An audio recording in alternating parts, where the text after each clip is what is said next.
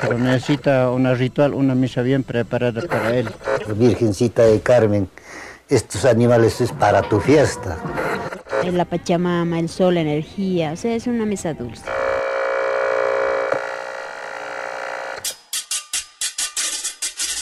Y aquí empieza, la cultura no es para cultos.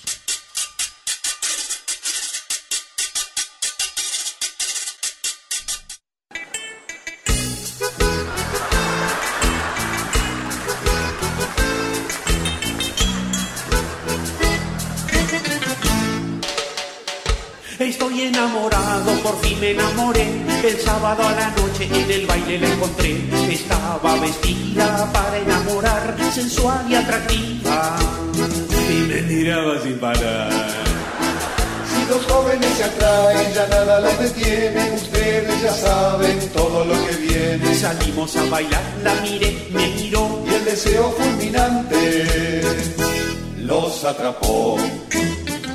Y mientras hemos- Askiurkipanaj y Latanaka Kuyakanaka, Nayak Lirio Satadua, Tikita Sabjitua. Yo soy Lirio y me dicen Tiquita. De esta manera quiero darles la bienvenida a su programa La cultura no es para cultos, un espacio de análisis teórico, buen humor y sobre todo cultura. Son las 11 de la mañana del 23 de febrero. Pónganse cómodos que ya iniciamos. Otomista.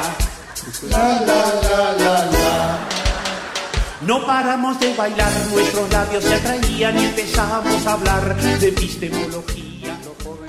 Hola a todos, buenos días. eh, soy Cuba y estamos en una nueva entrega. Qué bonito mi amor, Qué bonito mi amor, hacer cada día, hacer cada día invito los dos. la epistemología. Bueno, muy buenos días, mi nombre es Daniel Mollericona y estamos acá en este viernes en una nueva entrega de La Cultura No es para Cultos. Y bueno, ahora iniciamos con esta introducción.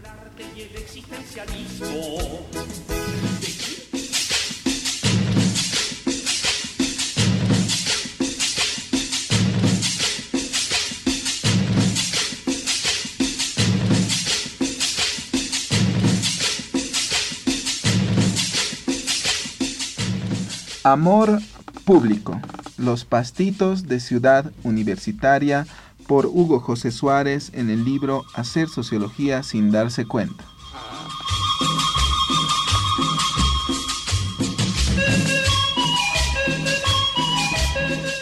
En el tránsito cotidiano de mi casa al Instituto de Investigaciones Sociales de la UNAM, paso regularmente por extensos jardines con pastos y árboles muy cerca del metro. Aunque no ande de curioso, a menudo me es difícil evitar ser partícipe de los magníficos encuentros amorosos de decenas de parejas echadas en los jardines. Como si estuvieran solos en una habitación, los enamorados se enredan sin dejar el menor espacio entre ambos. Una chamarra, un pañuelo, un cuaderno, un paliacate, todo sirve para cubrir, si es necesario, algunas partes del cuerpo privilegiadas en el contacto.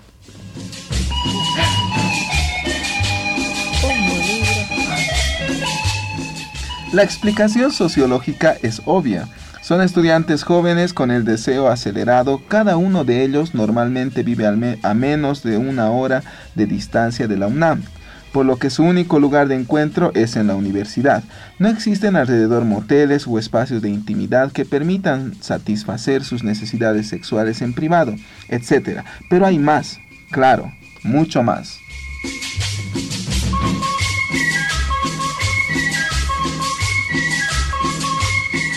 Por un lado, pienso en la eficacia de la satisfacción limitada del deseo. Como por lo pronto en el pasto no se llega al contacto genital y al orgasmo, se trata de un momento de intensificación del deseo controlando que no se desborde. Es un acelerar sin llegar a la meta, lo que promete una continuidad, un segundo encuentro donde tal vez se llegue a lo mismo, hasta que finalmente en algunas circunstancias se culmine con el acto sexual. Ese formato de sexualidad propia del enamoramiento callejero es todo lo contrario al sexo en la pareja consolidada, donde la sorpresa no es el principal componente y casi todo es relativamente previsible. El sexo travieso, anárquico, impredecible, arriesgado y atrevido está reservado para los amores iniciales que tienen muchos obstáculos operativos que superar.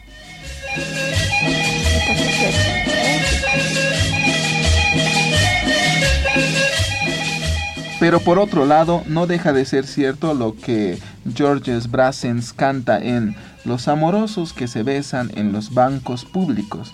Es ahí, nos dice Brassens, donde se habla del futuro, del color de las paredes de su cuarto, se pone nombre a los hijos que vendrán, es un momento para la fantasía, para dejar que el amor sea el arquitecto del proyecto de pareja. Los años harán lo suyo, y si las parejas que ahora se devuelcan en los pastos se convierten más tarde en matrimonios estables, dormirán y despertarán juntos con pijamas, no volverán a echarse en un lugar público para sentir el cuerpo del otro y tendrán que ocuparse de la vida cotidiana, la suya y la de sus hijos. Es decir, diría el sociólogo italiano Francesco Alberoni, dejarán de estar enamorados y conocerán el amor.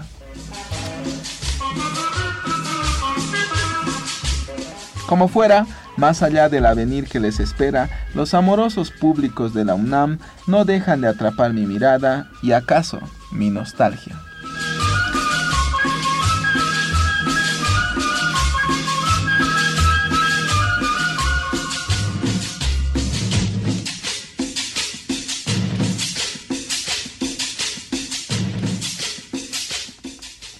Es por aquello que hoy abordaremos amor en el oscurito. Si alguna vez les ha pasado que están con sus parejas todos románticos y una señora les dice, váyanse a un motel, o quizá ustedes han sido testigos de esas expresiones de afecto, atentos, escúchenos. Ya iniciamos.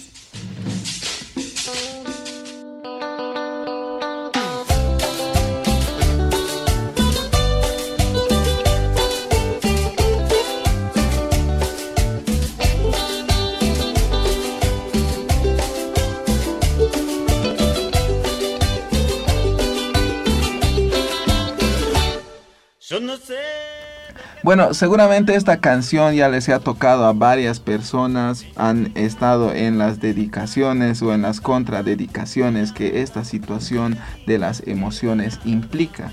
Y tal vez está tocando puntos álgidos de ciertas uh, zajaduritas o cosas bonitas que pueden tocar. Pero bueno, hoy día nosotros nos hemos decidido tocar eh, el amor, por decirlo así, el enamoramiento, porque al inicio, cuando estábamos armando las propuestas del programa, yo les sugería a los compañeros que están ahora conmigo en el programa que me manden un temario, unos 10 temas, para ponerlo en propuesta.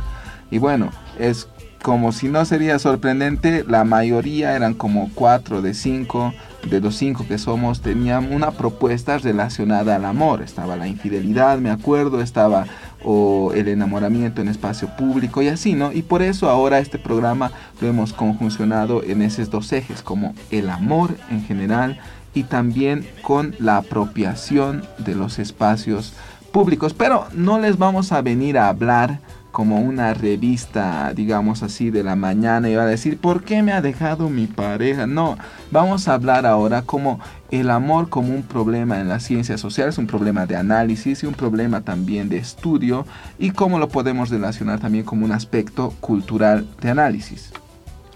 Sí, eh, precisamente vamos a problematizar el amor como objeto sociológico y... Eh, pues eh, podemos arrancar, ¿no?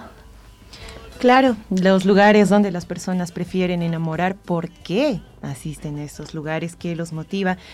¿Quién es la persona que dice vamos? ¿Quién es la persona eh, pasiva, activa? Todos estos aspectos los estaremos abordando en este programa. Y más que todo, yo creo que tenemos que contextualizar que el amor no es una construcción natural es una construcción también que por eso se problematiza en las ciencias sociales como un fenómeno social, porque tiene relación puede ser con otros temas O por ejemplo, yo ya les adelanto, he estado así introduciéndome también a este tema y he encontrado este articulito que se llama El amor como problema sociológico de Adriana García Andrade y parece que esta autora ya ha trabajado varios textos relacionados a esto, ¿no?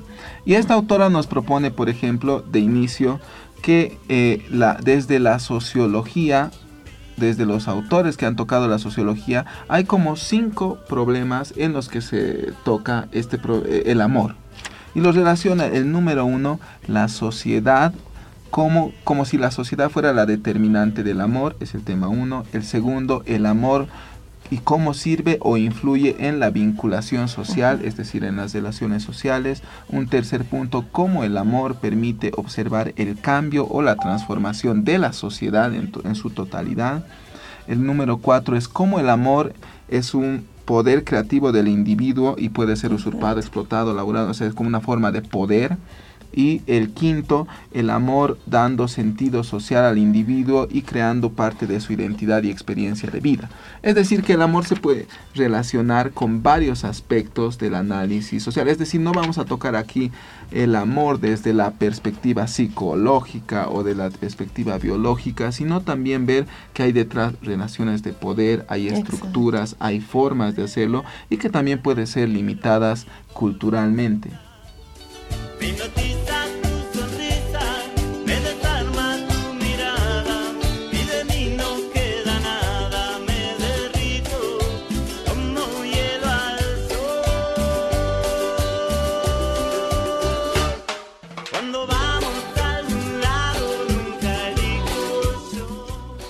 Bueno, y entonces para empezar vamos a hacer primero eh, un panorama etnográfico. Eh, para lo que es muy importante establecer eh, lo que entendemos por espacio público y compartirlo con ustedes. Para eso, bueno, tomado de un blog de actualidad y sociología, hemos tomado del espacio público y su significado en la ciudad por Marta Domínguez, el concepto de espacio público no solo como un espacio físico, sino como un espacio relacional, cultural y simbólico, donde se llevan a cabo eh, dinámicas que generan órdenes. Eh, órdenes en el, en el sentido de, de, sistemas de relación afectivas en este caso. El espacio local en el que se es un espacio local en el que se plasman eh, macroestructuras. En el caso del amor, por ejemplo, podríamos decir que el matrimonio es una estructura de la sociedad. Eh, y, este, y en el espacio local, a partir del amor, eh, se, esta se representa en, en, este espacio micro, ¿no? que, y, y, es, y este espacio público está, es un, sería un termómetro de las ciudades y de su salud, es decir, un indicador de la calidad humana, porque todo lo que se hace público es aquello que debería interesarnos a todos. En sencillas palabras, podríamos entenderlo como un reflejo, una expresión colectiva eh, de la vida comunitaria. ¿no? Eh, en, torno al espacio público entendemos que eh, la apropiación, que es nuestro tema, a partir del enamoramiento y el amor, es mientras mayor diversidad de usos, o sea, es importante el uso para la apropiación, a mayor diversidad de usos, dice el artículo, hay, se puede hablar de una mejor e, evolución o desarrollo de una ciudad. Es decir, que mientras menos apropiación, si vemos los espacios vacíos, menos podríamos considerar que son menos ciudades, ¿no es cierto? Entonces eso es bien importante resaltar. El espacio público también, en este sentido, eh, la utilización del espacio público viene a ser un ejercicio de ciudadanía. Eh, este ejercicio de ciudadanía eh, tiene que ver en este caso con eh, un eh, fenómeno etario y un fenómeno genérico. Estamos hablando de eh, hombre y mujer, ¿no es cierto? En, nuestro, en nuestro tema, ¿no? este es un lugar donde de encuentros, el espacio público para todos, pero al mismo tiempo hay una el intercambio de esos encuentros es selectivo. Entonces se da encuentro un encuentro para algunos. Y ese es el caso del lugar donde se ha realizado la, donde yo he realizado la etnografía, que es el Parque Urbano Central, que además, bueno, eh, yo eh, lo podría, o sea, no, no em, he revisado alguna, alguna bibliografía donde también expresaba el, el espacio público geolocalizado entre centro y, eh, moderno y centro histórico, ¿no? Eh, e, esta, esta bibliografía refería más a al conservadurismo de, la, de, los lugares patrimoniales, históricos, etcétera.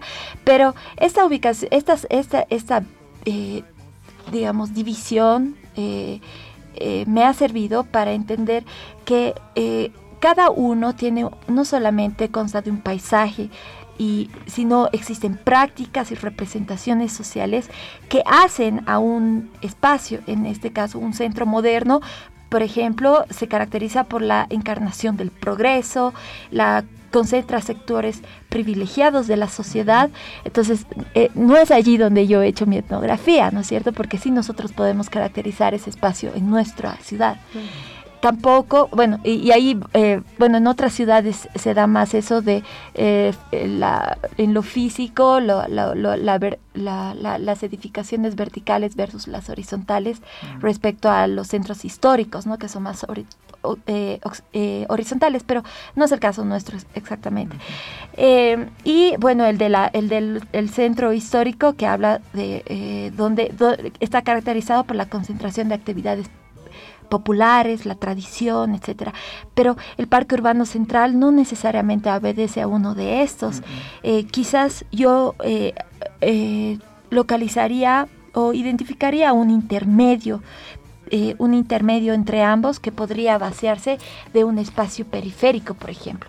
Pero bueno, en, e, en, este, en, este, en este espacio eh, he podido observar algunas formas, ¿no? En lo que hablabas en la introducción era pues el, anillo al dedo, ¿no? De que hay formas eh, específicas eh, que denotan los el nivel inicial del nivel más avanzado de una relación de pareja. Por ejemplo, había parejas que tenían mucho contacto, que tenían encaramadas, se podría decir, eh, donde, eh, que eran parejas jóvenes. En contraste, así al lado veías una pareja donde la mujer estaba sentada y el hombre estaba boca abajo, totalmente aislado y en medio así como comida, tapers, muestras de que había como ahí un matrimonio, algo más cotidiano. Y sobre lo que cotidiano, eh, al final vamos, vamos, vamos a mostrar una entrevista donde toca este punto, ¿no? Es como que dónde, dónde termina todo esto de, del enamoramiento. Y aquí em, eh, al, principio, al entrar al parque urbano, tú puedes ver, gráficamente esta, eh, este, este, esta línea de tiempo. Em, Pero en, ¿a qué hora lo has hecho, Cuba? Ah, sí, esto, esto ha sido, esta eh, etnografía ha sido, micro etnografía ha sido realizada ayer a las cinco y media de la tarde entonces eh, es, es, pues un, horario romántico. Claro. y ahora yo te propongo que hagas como la descripción de tu etnografía. Sí. Con... Ah, ya, ¿quieres introducir un sí, poco Sí, sí, sí, un poquito más de... Voy a hacer como que las observaciones, ¿no? Y las voy a, y voy a hacer, tocar, como te decía, de las observaciones así más detalladas, pero tratando de generalizar en observaciones ya interpretadas. Entonces, eh, bueno, se, se, se, muestra esto, ¿no? La, la, la, el tiempo de las parejas iniciales eh, versus las que ya llevan algún tiempo y todo esto expresado en formas, en lenguajes y en códigos eh, de eh, físicos y, y, y, y de, de, acciones o actitudes al, al, momento de ser observados, ¿no?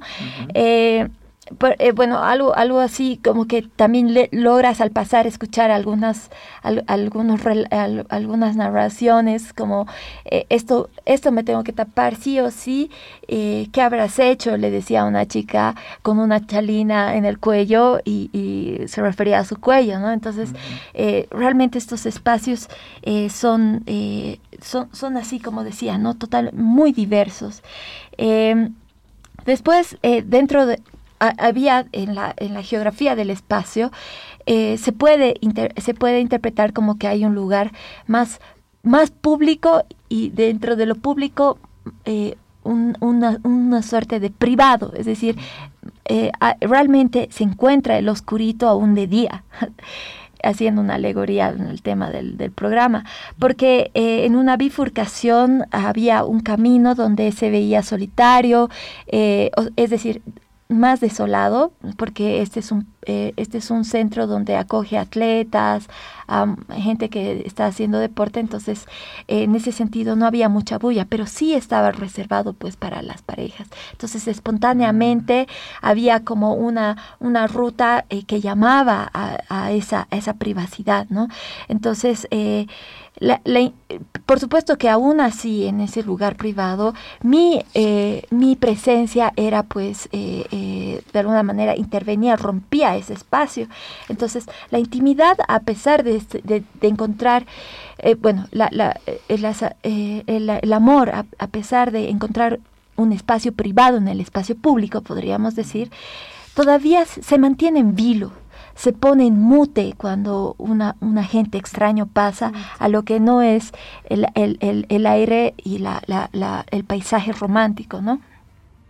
Entonces, eh, bueno, hemos hablado del espacio de selección espontánea porque eh, está, o sea, la, la, observación es que no superan los 20 años las parejas, eh, las pocas parejas que sí superan, como esta que decía del matrimonio, una pareja de ancianitos, no tienen las, las intenciones, las actitudes, solamente como que observar un paisaje y reposar y, y comer tal vez, que no es la intención las, de las parejas eh, que son nuestro objeto. Eh, después, eh, bueno, hablábamos ¿no? sobre las, los códigos, las posturas, las posiciones que denotan los tipos de relaciones, acciones concretas, como alzar a la mujer, los silencios, etc. después, bueno, hay, hay, también una cosa curiosa que es la estrategia de aislarse, ¿no? lo implícito que encuentra un límite en lo que impone el que sea un espacio público. Es decir, eh, después yo observaba una pareja en específico y eh, la, pareja obviamente había encontrado un resquicio alto para, para tener privacidad, eh, pero están como atentos ¿no? al ruido de, de, lo, externo, ¿no? que es la gente, etcétera, la, la observación, la la, ¿cómo podríamos decir? Lo que decía, la mirada, la mirada observante, ¿no? Lo que decía Foucault, así, el panóptico, así, que, que te, inquisidor quizás, ¿no? Eso de sentirse observado está todo el tiempo presente.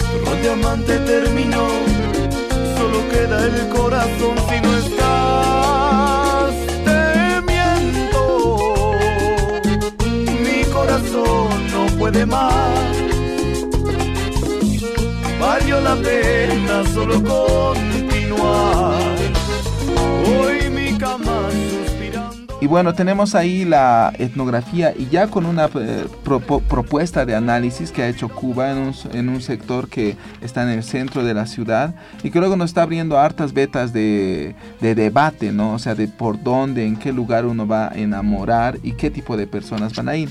Pero ahora entonces con esta con esta primera parte de Cuba les voy a lanzar a una segunda etnografía que ha hecho Lirio y yo creo que primero nos va a presentar un poco de su de como un pequeño una pausa metodológica porque obvio, ha tenido que hacer algo para llegar a la a la a esto que es la etnografía, ¿no ve? Es cierto, Dani. Eh, quiero anticipar la etnografía con un citado de, de Niklas Luhmann, que es el autor que he estado abordando en su libro El amor como pasión, codificación de la intimidad, donde nos explica esta valoración de las parejas a estar juntos, el contacto físico directo. Eh, y en este contacto corporal se produce un tipo de comunicación especial que no requiere lógica entre las palabras, donde se encuentran estos códigos más íntimos. Eh, hace referencia a la expresión de la comunicación amorosa en la sexualidad, en la intimidad. Y al respecto es, bueno, de esto trata la etnografía que he estado realizando. Ha habido un aspecto, bueno, una anécdota metodológica que voy a comentar porque yo me fui a los callejones, a los oscuritos, que, muchos llamamos, ¿no? Por la Indaburo, la Pichincha, estos recónditos lugares de la Jaén donde están los balcones, las casas viejas y no hay mucha circulación de vehículos ni tampoco de personas. Yo me fui el lunes con mi teléfono a observar a las parejas, a las personas, y fue como una invasión agresiva que sintieron muchas parejas que estaban ahí, en su mayoría jóvenes, eh, adolescentes, estudiantes de colegio. Por tal razón y al haber fracasado en mi primer intento, tuve que volver dos días después y en este caso también tuve que ir acompañada de mi pareja a pues enamorar al oscurito, a aprender cómo se enamora, a, a ver los comportamientos de estas personas. Era el martes, y aproximadamente eran las siete y media de la noche. Todavía el sol iluminaba y ya se veía tres parejas caminando por la calle angosta, la Indaburo. Se acurrucaban entre ellos al caminar. Eh, pude observar a dos parejas que todavía llevaban el uniforme del colegio. Entre risas y juego de caricias, una muchacha decidió quitarse el mandil del colegio y guardarlo en su mochila, ya que aparentemente no es permitido que las alumnas de su establecimiento caminen hasta tarde y más aún con el uniforme todavía acompañadas. Ella le explicaba esto a su pareja mientras él sostenía su mochila y decidía juguetear con lo que llevaba dentro. Entonces la muchacha reaccionaba veloz a quitarle el accesorio. Es ahí donde iniciaron un forcejeo cariñoso que concluía en besos, abrazos, palabras de afecto, toques, caricias y expresiones explícitas de amor. Pasados unos minutos, la preocupación surgía en ambos al notar que eran más o menos las 8 de la noche.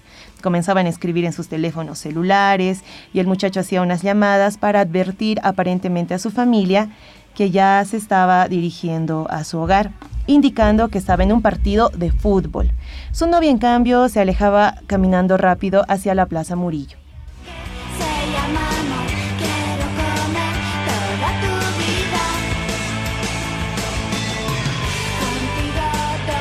Tanto, una segunda pareja eh, se detuvo en una esquina de la calle para intercambiar besos, abrazos y tomarse unas cuantas selfies. En ese momento, la muchacha parecía afligida por una llamada telefónica. Parecía que era su hermana mayor. Se escuchaban respuestas del tipo, estoy esperando minibús, tenía octavas, ya le dije a la mamá que voy a ir directo a la tienda. Mientras que el muchacho se entretenía con su teléfono. Al colgar la llamada, ambos retoman sus demostraciones de afecto sin percatarse de las pocas personas que transitan por ahí. Es en ese momento donde aparece una señora aproximadamente de unos 50 años y les llama la atención. ¡Qué vergüenza! Deberían irse a un cuarto. ¿Acaso no te da vergüenza, señorita, hacerte manosear así delante de la gente? Ellos no parecían incómodos hasta que vuelve a sonar un teléfono, esta vez del muchacho, quien al percatarse de la hora y de la lluvia decide junto a su pareja ir hacia la avenida para tomar minibús.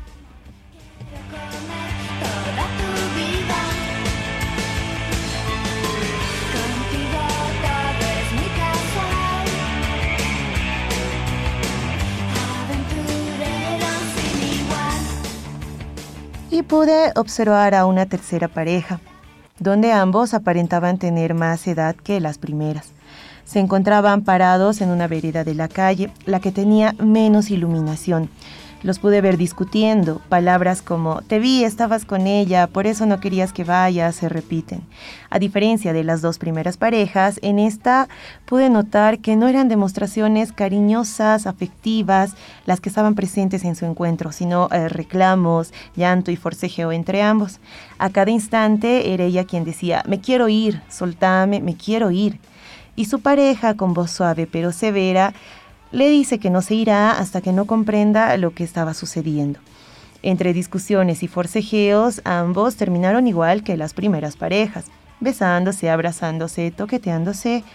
Pero pasaban los minutos, los reclamos se volvían a presentar, esta vez más subidos de tono, y pues la lluvia no fue motivo para que esta pareja abandone el lugar, pero yo sí.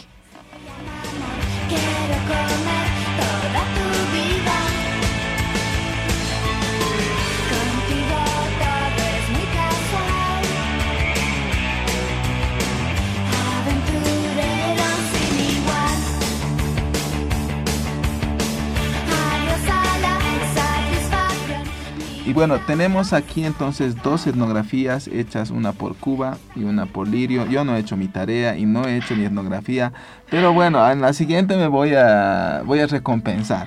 Entonces, mira, ahora la situación, vamos a proponer entonces algunas formas de análisis de la apropiación del espacio público. Y Cuba me quiere decir algo, creo. Siempre.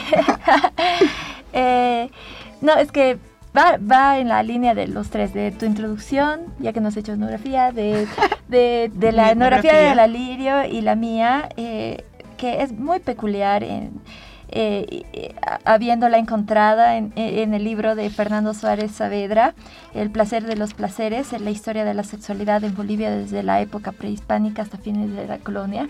Ahí hay una, un capitulito muy corto que dice el, el, amor en los, en, eh, los Andes, en los Aymaras en realidad. Y ahí te habla de que cómo enamoraba en ese tiempo. Y tú hablabas de los pastitos. Yo he visto pastitos, vos no, Todos hemos pastitos. conocido pastitos. Pero eso de, eso de los pastitos, o sea, él recreaba y decía, en, eh, bueno, los aymaras, el amor no era público, era privado. Y el privado estaba ubicado en los pastizales, en las... Em, en, en, en, el, en, las cosechas, eh, en el pastoreo, ¿no? Fundamentalmente. Y el amor se realizaba tirando, eh, se demostraba eh, no, no como hoy besándose o no sé, en, tener estos contactos físicos, sino lanzándose piedritas, jalándose el quitándose el sombrero, la manta, eh, jalándose el cabello, ¿Qué es lo que nosotros podemos ver hasta tohoy a la salida de los colegios eh, en las calles, ¿no? y en las plazas. Sí, total, totalmente. Entonces, eso es algo muy curioso. Pero realmente lo que yo quiero introducir, y, después ustedes ya verán el momento en que podemos hacerlo, es que eh, lo que les decía al principio, hay que hacer un salto del amor, el amor que como Peña y Lilo decían no puede definirse en términos verbales, ¿no? O sea, es, indescriptible, es, es indefinible. Eh, pero eh, yo creo que es necesario hacer un salto eh, eh, inmediato, cualitativo hacia la sexualidad. La sexualidad como una cualidad genérica de las relaciones sociales. y, a partir de la sexualidad sí podemos enlazar, y en esto hay muchos estudios también, eh, sobre, en, el tema de poder y, otros, y, otros fenómenos enlazados a este. ¿no? Yo creo que propondría primero, o sea, dar un, vuelquito un poco amplio, por ejemplo, a... Se han tocado diferentes cosas y hay algo, harto para sacar de las etnografías, ¿no ven? y yo, un primer punto que quiero poner es que, bueno, estableciendo una forma, digamos, de, ¿no ve? Esto, ¿qué, ¿qué, es la cultura? Bueno, la cultura es la forma de cierto grupo, ¿qué hace ya? Pero, ¿ustedes creen que la forma del amor varía de grupos sociales, por decirlo así, culturalmente. O sea, por ejemplo, ahorita pones vos Cuba el ejemplo los aymaras directamente, ¿no? Los aymaras tienen ciertas formas y lo tocas en tanto códigos ahorita, ¿no? O sea, códigos de el amor o enamoramiento, digamos, ¿no? Al respecto, Dani, eh, Luhmann aporta algo interesante en, el libro que les había mencionado al principio, porque nos habla del amor como un medio de comunicación de símbolos, códigos de comunicación con reglas semánticas que expresan estos sentimientos, que no necesariamente tienen que ser verbales. Nos habla de una teoría de sistemas. El sistema social a, través de la autopoiesis. ¿A qué me refiero con esto? Una red de comunicaciones con propios medios simbólicos y códigos que solo son entendibles dentro de su entorno dentro de su grupo social, dentro de su cultura. Al respecto, también nos habla de este código particular de informaciones duplicadas y cómo lo relaciono con las parejas lo que significa para el mundo es diferente a lo que significa para la pareja como tal. Es decir, si tú estás haciendo demostraciones de afecto con tu pareja, puede significar ah, amor romántico, deseos de estar juntos hasta el final, pero lo que ven las personas externas, esa mirada inquietante, puede ser pues una controversia tremenda. Mm. Yo creo que ahí un poquito más lo problematizaría, porque eh, el, el, o sea, el amor igual en tanto códigos, en tanto formas sociales, en tanto relación social, por decirlo así de una forma específica, es, es pues variable y va a variar también de, de los grupos sociales a quienes lo tocan. Por ejemplo, yo pienso el rito, o sea, el amor como forma de rito. O sea, ya vamos a ir a la sexualidad como que, o sea, a la intimidad más directamente, un paso después, pero lo que ahora se conoce en general como amor no es que ahorita se se ha creado. ¿no? Lo que más me ha interesado a mí de este textito que les mencionaba antes es que nos pone ahí, que Giddens ha sido el que pone y dice, esto del amor romántico, lo que ahorita es lo más fuerte, se ha introducido en la modernidad, en una primera modernidad y eso. Claro, porque hay que entender que en las épocas anteriores, por así decirlo, las, los matrimonios y demás eran negociados, eran arreglados, donde el amor no primaba. No necesariamente tenías que estar enamorado de, tu pareja o acudir a espacios, eh, atravesar este proceso de enamoramiento, ¿no? Que ahora se tienen en las parejas. Pero ahora eso se busca a veces como idea de amor, ¿no? Pero igual es una forma de amor, o sea, como un amor idealizado de que es una situación con dos personas que tienen que estar juntas, digamos, ¿no ve? Es que eh, Giddens precisamente ha, propuesto esto del amor confluente que ha, que ha eh, eh, superado esto de la, del modelo del amor romántico es decir, eh, a partir de, una, de, lo que eh, llaman ¿no? la revolución sexual, donde se habla ya de la anticoncepción, se, se habla del divorcio, se acepta la homosexualidad y sobre todo está basado en, en las igualdades de género. Eh, se propone este amor confluente como una asociación voluntaria. Ya no existe el amor eterno, sino, eh, o la media naranja, sino ya tiene que ver con un acuerdo eh, donde cualquier persona se puede retirar voluntariamente en cualquier momento. Lo mismo acerca de la infidelidad, ¿no? Donde es un acuerdo afectivo entre dos, pero ya no es una predeterminación y obviamente está ligado a, se toca el tema de la satisfacción sexual, cosa que antes es como, eh, bueno, hablaba sobre ese tema de del, amor aymara y en, la época prehispánica eh, y en la época eh, ya colonial, pues ha habido una imposición, una inhibición, un silenciamiento de la sexualidad, una negación de la, de la sexualidad. Y, Eso dice el eh, autor. Eh, claro, o sea, eh, habla de todo ese proceso, ¿no? Donde, donde de la, del, del amor, de, la libertad, porque en la época prehispánica ha habido una libertad incluso de, acerca de la sodomía, de la, del incesto, prácticas que a partir de los cronistas se han interpretado como rituales, no necesariamente son así, pero es lo que se tiene. Eh, esa libertad se ha, se ha visto totalmente reprimida por eh, la, la, iglesia y la y la y la y el sistema colonial ¿no?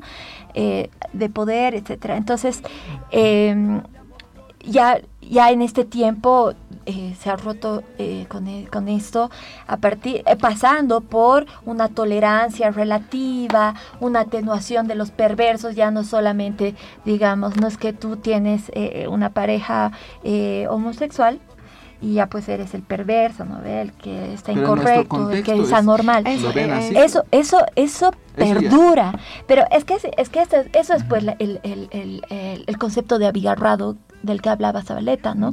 Eso es, eh, eh, si quieres, para, para contextualizar, es un concepto que está en todos los tiempos que, al, que ah, si bien es un concepto en el tiempo, pero eh, está es permeable a todos los tiempos. Entonces, nosotros encontramos en este tiempo prácticas y,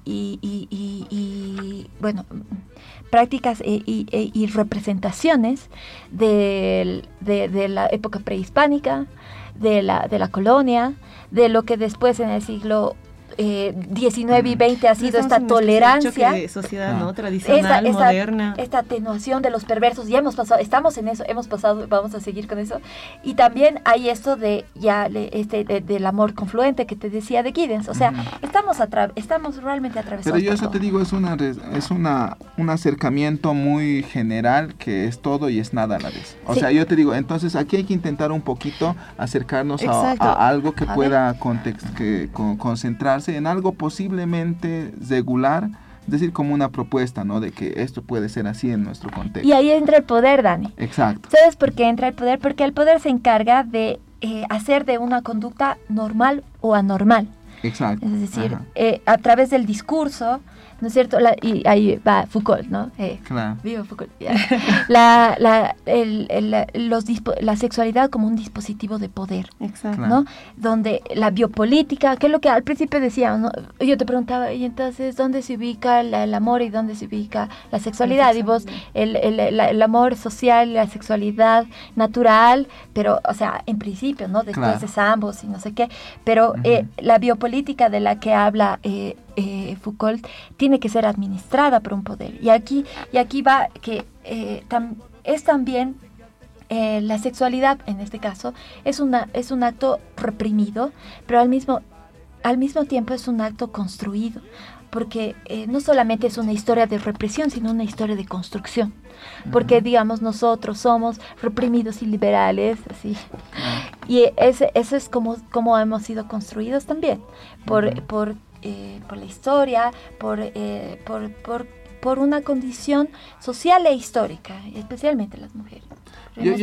claro, yo propondría que en nuestro contexto y volviendo a las etnografías, escalando un poquito, o sea, donde han analizado, vos has analizado, has hecho tu etnografía en el Parque Urbano Central, un espacio determinado que es confluyen de diferentes zonas, o sea, hay una diferenciación socioeconómica, yo creo, amplia. Y, y ahí pues lo que hablábamos, ¿no ves? O sea, ¿quiénes van al Parque Urbano Central? Es que lamentablemente no se puede hacer esa consulta, no podemos saberlo. podemos provocar con un análisis, Yo quería proponer que, o sea, yo mi idea de etnografía era hacerlo un poquito en el alto, ubicas en una situación, a ver qué lugares, porque en el alto yo siento que no hay tantos espacios como verdes o de esta situación para enamorar directamente. Pero yo sé que hay, o sea, más es como las calles, porque no hay tanto lugar para sentarse, no hay una situación como el Parque Urbano Central en el Alto, pero están como que más en las calles, ¿no?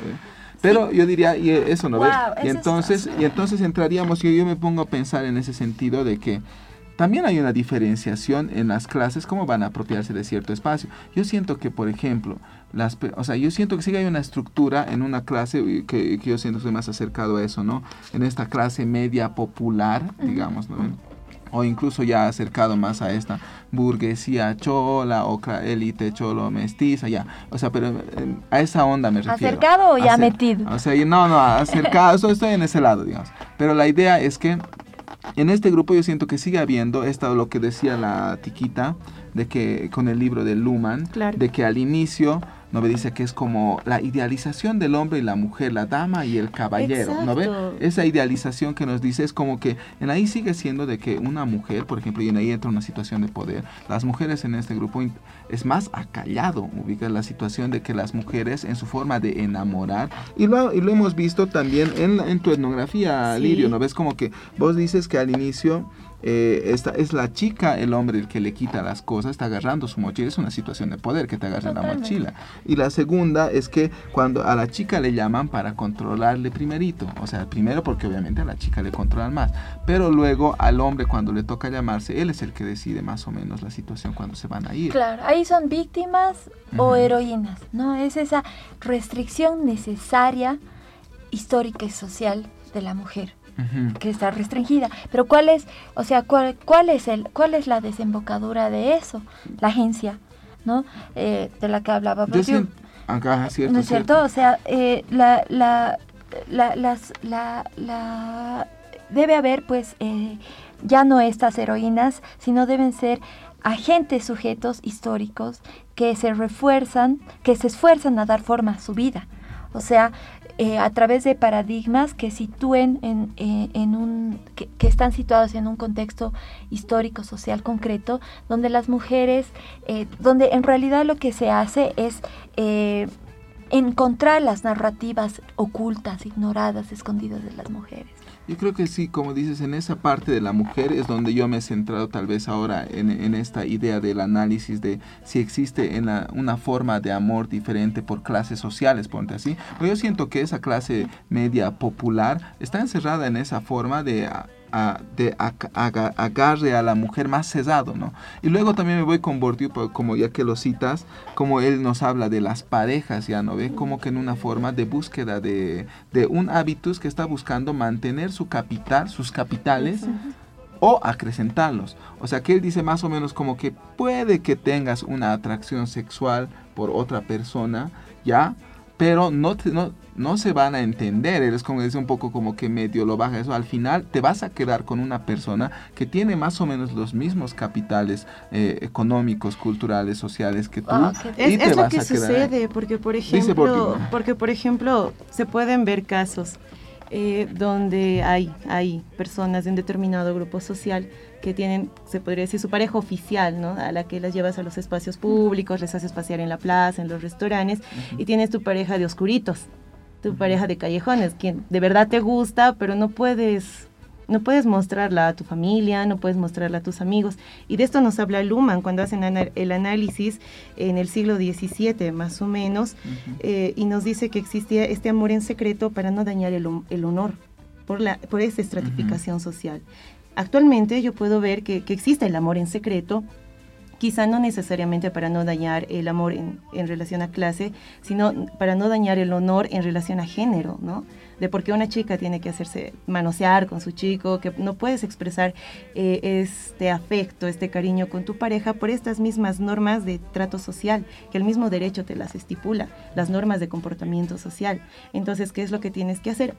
O a qué recurren muchas personas, o muchos jóvenes en todo caso, a los callejones, pues a irte a, ir a expresar libremente tu sexualidad, eh, esa pasión. Exacto, como vías de escape. Entonces aquí vemos eh, un aspecto fundamental que es este conservadurismo que existe.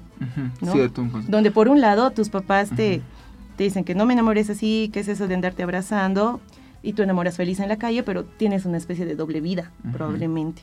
Y yo les pregunto a ustedes, ¿no? si ustedes creen que pónganse ya en el caso que ves Cuba, tal vez una clase media más tradicional de La Paz y una clase más bien alta de la zona sur, ustedes lo ven que son las mismas formas, creerán, de enamoramiento, ocupan los mismos lugares, o esta situación tal vez socioeconómica, o sea, hará diferenciar la apropiación del espacio público. No sé cómo lo ven ustedes. Es que, a ver, yo creo que aquí el debate, para, un para ponerle una pausa, ¿no? Es como que estamos en el debate de, de hablando de tiempo, en, entroncado en, lo, en, lo, en el conservadurismo o, la, o, lo, liberal, que en el caso de Giddens habla de la democratización de la, del, del, afecto, ¿no? porque no, no estamos hablando, eh, o sea, eh, todas estas formas que tú dices, conservadoras, que son eh, actuales, eh, se debaten con esta democratización, o sea, ya es momento de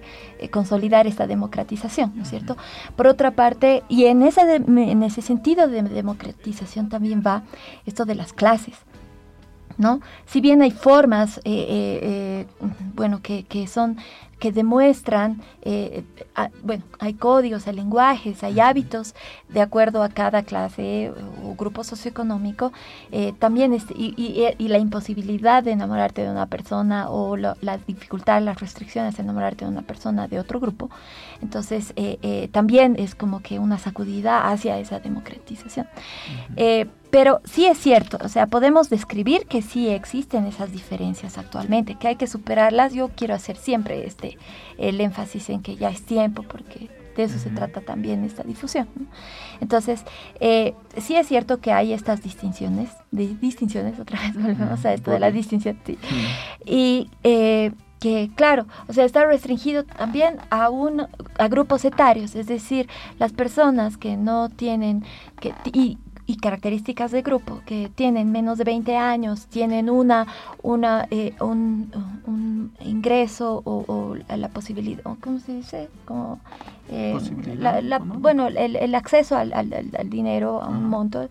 Eh, eh, determinado, entonces les imposibilita a enamorar en otros espacios públicos, porque nosotros nos hemos especificado en el espacio público más eh, eh, la calle, ¿no? La calle, los parques, pero no a los que tienen de alguna manera una apropiación privada del espacio público, porque sigue siendo público, un restaurante, un boliche, etcétera. Es privado, pero es, público.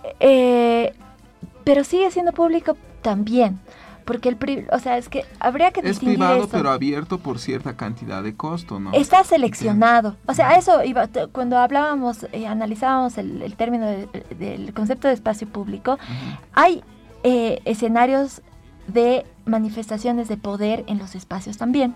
Es decir, regular los espacios, eh, generar dinámicas privatizadoras, normativizadoras, etcétera, eso existe. Pero sí, tienes razón en esto de los, del espacio privado. Pero, o sea, yo me refiero al acceso al acceso a que tú puedas ir a enamorar a un restaurante, a un cine, etcétera, todo lo que eh, te genera una demanda eh, de, una, una, una demanda de consumo. de consumo. económica también. Exacto, que está relacionada con el consumo. Ah, o sea, yo creo que principalmente en base a las etnografías y a lo que hemos hablado, o sea, las, la gente joven si va a la calle más o menos todo porque no tiene una posibilidad económica de capacidad adquisitiva es la palabra. para encontrar otro espacio digamos de enamoramiento. Pero también hay personas mayores que se apropian del espacio público en el sentido pero ya de parejas podemos decir consolidadas es decir a través de matrimonios que es un segundo punto que lleva, se supone, el enamoramiento, ¿no? O sea, el enamoramiento, como nos dice igual José Suárez, como que hay una primera parte así bien efusiva de la juventud y todo eso, que yo creo que en esa parte, en ese intervalo, es también donde las situaciones de las que nos habla Bourdieu, es decir, de una lucha de capital, es más, la, la frontera es un poco más divisible pero en cierta etapa eh, etaria, y yo creo que luego también es porque esto ya es una imposición social, o sea, es una, una concentración social de hitos también, como son participar en ciertos lugares sociales de tu grupo social. Entonces ya entras pues en estructuras como serían ya parejas, por decirlo, firmes, oficiales, oficiales o ya matrimonios o sirwiñacus, o sea, ya te vas a vivir con una persona. Y, y, para eso, o sea, hablando de toda, de, ese, de ese, eh, de, ese proceso lineal, creo que eh, ahí es pertinente eh, la tesis de Asir Cabrera Hidagua, que quien ha investigado sobre la infidelidad en la, en la Paz, en la ciudad de La Paz. Y ahí ya nos habla ¿no? también de las causales de la, de, la, separación y entre las más sobresalientes, eh, aparte de la infidelidad, está el descuido. El descuido, ya sea venido en maltrato o en el descuido físico, digamos, de la, de la persona. Entonces, eh, no sé si podemos ir a la entrevista esa para después hacer un pequeño análisis. Mi trabajo pretende estudiar algunas de las causales que conllevan a los consortes a tomar la decisión de divorciarse, analizando los diversos factores psicosociales que influyen en el accionar de las personas, lo cual eh, me permite inferir un análisis acerca de las relaciones maritales en la población paseña.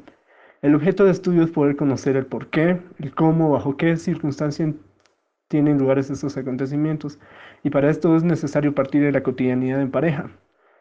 Todo esto puede ser viable por medio de las propuestas metodológicas al momento de hacer mi trabajo de campo, para lograr la, sistematización de este trabajo. Y en el tercer capítulo es donde doy validez a mis argumentos, como lo mencioné, partiendo de la cotidianidad de las personas que entrevisté para que nos describan, por ejemplo, el tiempo de convivencia marital, porque es preciso saber cuánto tiempo más ¿Cuánto tiempo están inmersas las personas en el matrimonio? Posteriormente, en cuanto a género, saber quién pidió el divorcio También un punto un poco más cuantitativo y me, pareció añadir la variable de las edades.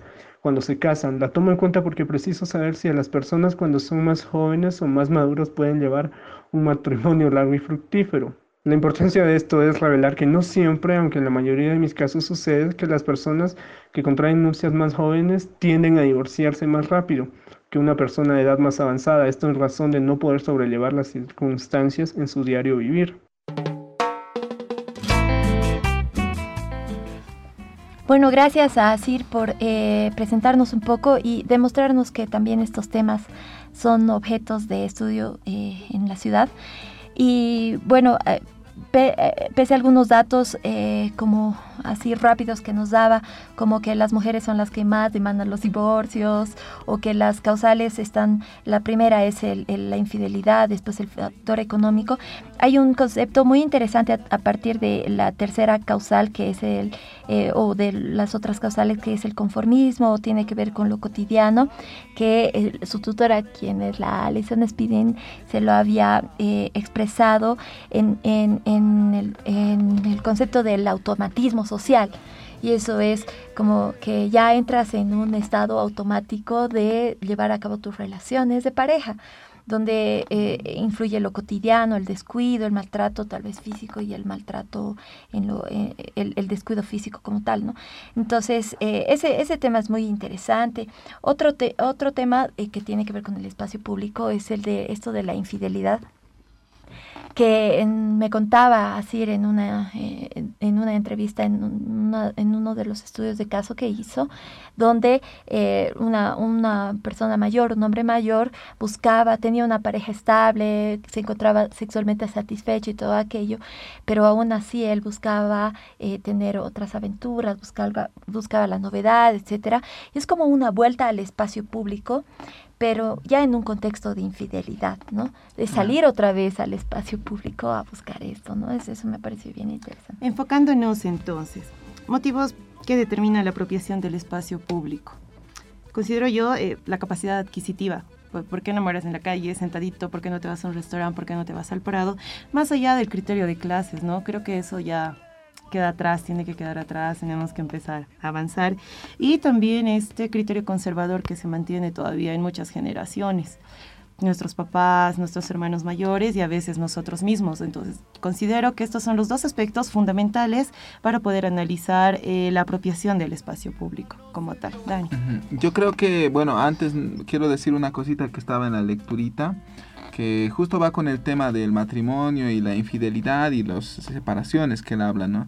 Y es que, por ejemplo, el Durkheim, eh, eso lo, estoy, lo voy a buscar urgente, eh, y, ahí nos dice que los solteros, dice, son más tendenciosos a los suicidios eh, que los casados, primero nos dice, ¿no? Bueno, tal, tal. Pero después dice que las consecuencias del divorcio ya entre hombres y mujeres son, es más benéfico para las mujeres y que porque el divorcio siempre arroja al esposo a un espacio de incertidumbre más grande que a la mujer. Y como cuando ahorita me pones el dato que él saca de su tesis que dice que las mujeres sacan entonces no están según los datos que de Durkin que debe ser seguro de Francia igual están entrando en ese por ese ladito no entonces dice por ejemplo eh, esta última cita no la disciplina matrimonial se suaviza lo que le confiere una situación más ventajosa que la precedente refiriéndose a la mujer. Pero bueno entonces eh, eh, se nos ha acabado el tiempo estamos acá en La Cultura No es para Cultos. Justo me ha escrito ahorita Lucía Siles, que igual está haciendo su tesis sobre eh, las formas de sexualidad en Bolivia, y me ha dicho, che Dani, avísame pues para otra, porque tengo datos sobre la práctica de jóvenes de tener sexo en espacios públicos. Entonces, bueno, tal vez nos vamos a animar a hacer un otro programa, y bueno, pues vamos a invitar a Lucía igual que nos dé sus datitos, pero el tiempo se nos ha acabado. Muchas gracias Cuba, Lirio y a toda la audiencia que nos ha escuchado. Y bueno, pues si alguien más quiere mandar algún saludo o algo, eh, tienen el micrófono. Ah, no, gracias. Eh, sin ninguna particularidad a todos. Eh, hasta el próximo viernes. Nos reencontramos en una semana, atentos a lo que se viene en el programa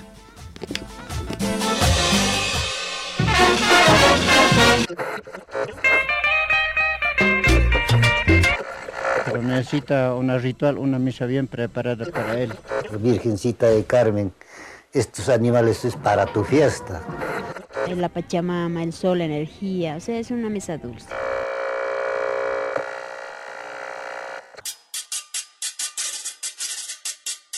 Y aquí termina La cultura no es para cultos.